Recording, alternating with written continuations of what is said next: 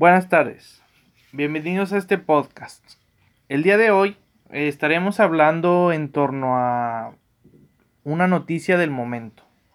Seguramente ya la han visto por ahí. Y es que en China se ha creado un sol terrestre. En este podcast me acompaña mi esposa Mónica Rodríguez con la idea de contestarle algunas dudas que seguramente ustedes también tienen en cuanto a esta noticia. Mónica, ¿cómo estás? Bien, me encuentro aquí contigo ayudándote en este podcast y bueno, cuando me comentaste que tenías en mente realizar este proyecto, me dio mucha curiosidad y me llamó la atención. Primeramente, ¿cómo es que dices que se creó el sol terrestre? Así es, como habrás visto seguramente en noticias, fue en China. Se trata de un generador de energía limpia ilimitada a partir de fusión nuclear controlada, que alcanza los 150 millones de grados Celsius. Por lo tanto, los desarrolladores lo han bautizado como el Sol artificial. ¿Por qué? Bueno, pues es que el Sol alcanza solamente 15 millones de grados Celsius.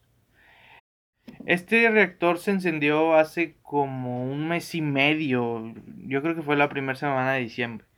Y pues dada la estabilidad de, este, los creadores de este dispositivo buscarán la colaboración con el equipo de expertos que hoy trabajan en el reactor termonuclear experimental internacional o ah, en su forma abreviada ITER.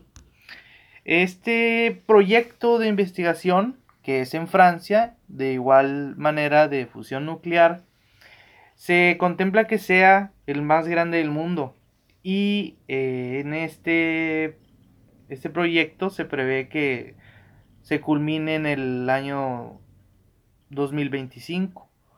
Este sol artificial, auspiciado por el gobierno chino, eh, vía la Corporación Nacional Nuclear de China, integra una cámara de vacío en donde la alta temperatura y la presión extrema de gas se combinan y el resultado es un plasma que da inicio a la fusión nuclear. De esta manera, la fusión de los núcleos en los átomos genera energía con menos desechos nucleares en comparación con la fisión nuclear, que es el proceso opuesto que divide a los átomos y que se realiza en centrales eléctricas. Oh, Sí que estás al tanto incluso del funcionamiento técnico de este reactor nuclear, pero ¿cuál es la finalidad de la creación de este reactor? Pues la energía. La energía mueve el mundo y no solo es una frase. El desarrollo tecnológico ha estado ligado, sobre todo en estos últimos años, al desarrollo de aparatos capaces de aprovechar nuevas formas de energía. Mm, te pondré un ejemplo. La máquina de vapor que transforma la energía térmica en energía cinética. Esto sin duda revolucionó nuestro modo de vivir en el siglo XIX y en la actualidad los graves problemas medioambientales que amenazan nuestro entorno natural y nos encontramos cada día noticias en los medios de comunicación y la identificación de diferentes transformaciones de energía que nos sirven para comprender mejor los problemas derivados de la actividad tecnológica y lo imprescindible que es a su vez la energía eléctrica para nuestra forma de vida. Claro, tienes razón. La energía es esencial para la satisfacción de muchas necesidades. Sin ella sería imposible la producción de bienes y servicios, así como la realización de labores tan cotidianas como cocinar, calentarnos, viajar de un lado a otro, comunicarnos o iluminar una casa, nuestra oficina y de igual manera una necesidad primordial en el desarrollo de nuestra sociedad. E incluso me atrevo a decir que nuestro sustento social, además de económico, ¿y cómo crees que es la política energética en México? La política energética de México orienta, está prácticamente orientada a intensificar la generación de electricidad basándose principalmente en el gas natural y el carbón mineral de importación y esto a su vez propicia que haya una dependencia energética externa y claro, una fuga de divisas. En este sentido, pues la energía nuclear, en conjunto con algunas fuentes de energía renovables, podrían sustentar la autonomía energética nacional al ser más rentable, además de propiciar otros beneficios como la conservación ambiental. Creo que lo que se debe proponer es que haya una diversificación en el consumo de energéticos del país con o a través de fuentes de abastecimiento basadas en energía nuclear y así también hay fuentes renovables como la producción de hidrógeno para que de esta manera se resuelva la demanda de energía eléctrica que se va a necesitar en las próximas décadas. Además, créeme que México es afortunado por contar con una amplia, una amplia gama de recursos energéticos. Si me pongo a mencionarlos, tenemos petróleo, carbón mineral, gas natural, uranio y pues la energía renovable que abarca desde la hídrica, la eólica, solar, geotérmica y la biomasa principalmente. Representan un conjunto de opciones de desarrollo tecnológico y sobre todo de mercado. La diversificación permite un reemplazo ante imponderables eventuales, que esto va a evitar que haya una crisis energética y, e incluso económica. Pero no sería que en todas estas alternativas los argumentos principales serían los altos costos de su generación en comparación con el consumo de las supuestas y enormes reservas domésticas de gas y del petróleo que ya no responden a las expectativas planeadas para la generación eléctrica por medio de los hidrocarburos? Por el contrario, los argumentos expuestos determinan que la energía nuclear conjuntamente con la energía renovable implican una alternativa barata, viable y única que puede ser la única opción viable para resolver la demanda energética que se espera en las próximas décadas. Ok, ok. Sé que la industria nucleoeléctrica desde sus inicios de entre el 1954 hasta el 1956 y durante unas tres décadas mantuvo un desarrollo y crecimiento sostenido, hasta que, bueno, el evento de Chernobyl. Así es. Sé que a partir de el año 1986, algo así, tuvo o, hubo un serio revés en la energía nuclear, pues a causa del accidente de Chernóbil, que llevó a frenar totalmente su crecimiento en Europa Occidental y en Estados Unidos sobre todo. Incluso cierres de centrales en ciertos países como Italia. Entre tanto, su expansión cobró un gran impulso en los países asiáticos y de la cuenca del, Pacífico Oriental, como Japón, Corea, China, Taiwán e incluso la India. Y también abarcó parte de Europa Oriental, como Rusia, Ucrania, Bulgaria y Eslovaquia. Pero a inicios del siglo XXI se nos presenta un, un progresivo proceso de revalorización del potencial de la energía nuclear en donde nuevos países se han sumado para implementar sus bases de desarrollo.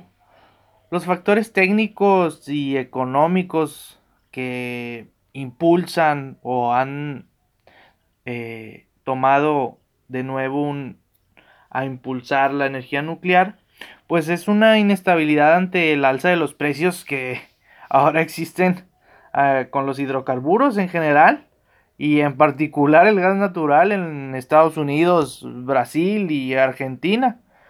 También yo creo que otro factor son los impactos negativos al medio ambiente por los gases de efecto invernadero, principalmente pues, por la quema de los combustibles fósiles. También creo que el incremento de la demanda de electricidad por encima del crecimiento de la economía en la mayoría de los países tiene algo que ver. Sobre todo el creciente interés y compra de centrales nucleares en operación por empresas, por sector privado, vaya. Y sobre todo es un factor principal, pues el avance tecnológico, que ya en estos tiempos hay un mejoramiento en la operación y en la administración que propician elevar el, factor de planta. Además, hay un decremento acelerado de los costos de generación de nuevas plantas nucleoeléctricas. Bueno, lleguemos a un punto importante, nuestro país. ¿México apostará por la energía nuclear? Porque el gobierno de AMLO deja ver que sí. Bueno, la energía nuclear en México y el mundo siempre provoca miedo. Pese a que ya son décadas de trabajo e investigación los que la sustentan, sigue quitándole el sueño a millones de personas por los efectos devastadores de la radiación en la salud humana y en el medio ambiente. Además, durante el 2019 salió la serie famosa llamada Chernobyl, que a pesar de que tiene unas imprecisiones técnicas, reavivó el temor. ¿Por qué? Bueno, eh, si no lo has visto, y te, te invito a que le eches un vistazo y lo que esta serie tiene en particular es que exhibe, exhibe la incompetencia de la ex Unión Soviética para remediar un grave accidente nuclear en, en una de sus plantas. Este desastre soviético frenó sin duda la construcción de centrales nucleares en el bosque comunista, pero no su operación en Estados Unidos, Francia, China y poco después en nuestro país. En el mundo funcionan alrededor de 450 reactores nucleares en 30 países. Y esta tecnología genera prácticamente el 11% de la electricidad mundial. Incluso tras el accidente de la central de Fukushima en 2010. Actualmente hay 55 reactores más en proceso de construcción, de acuerdo con el Organismo Internacional de Energía Atómica de las Naciones Unidas.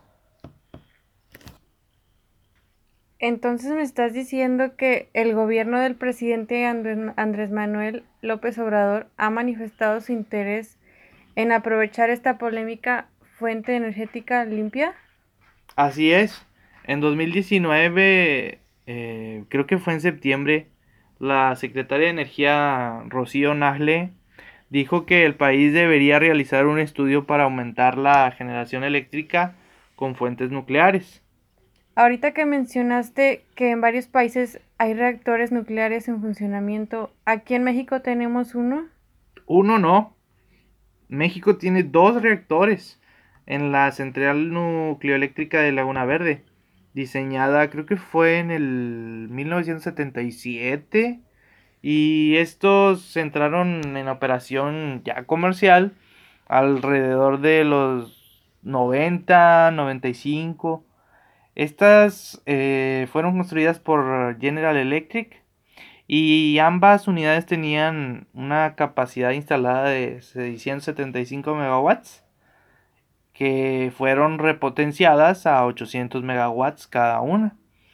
Y desde entonces la Comisión Federal de Electricidad opera la central que está ubicada en Veracruz, que si no sabías, esta planta genera casi el 4% de la electricidad que hay en el país. ¿Y construir un reactor nuclear es costoso?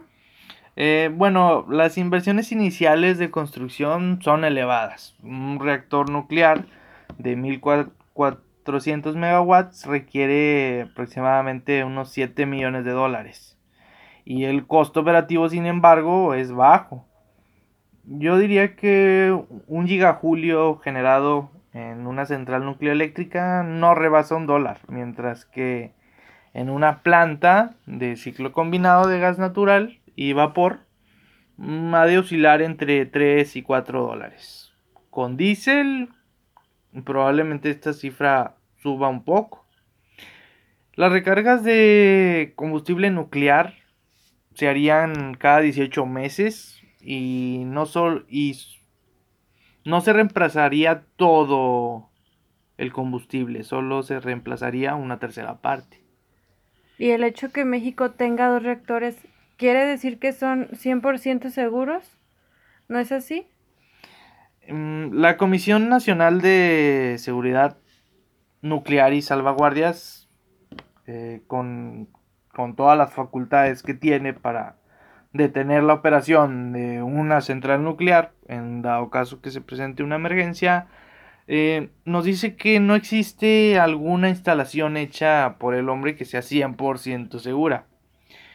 Laguna Verde lo es tanto como cualquier otra planta del mundo y en caso de una emergencia, el riesgo máximo de contaminación radioactiva abarca un radio de 16 kilómetros. Eh, también creo que por ahí leí algo acerca de que hubo una contaminación radioactiva de trabajadores en la planta, por lo que despidieron al empleado responsable, además de que la comisión sin duda está encaminada a una sanción que se va a definir en este año, no tanto por el incidente, sino que el regulador, eh, los niveles eh, de exposición radioactiva están dentro de los rangos permitidos, pero eh, al parecer ahí hubo, hubo un intento de, de distorsionar la información de, lo que sucedió por parte de los encargados. Oh, bueno, creo que esta información es importante que la mayoría de nosotros los mexicanos conozcamos y gracias por contestar algunas de mis dudas. Espero y podamos hacer otro podcast como este en otro momento. Mm, claro, claro, no, no, de nada, este, y claro que sí, eh, sin duda en, en otro momento realizaremos otro, otro podcast como este. Gracias a todos.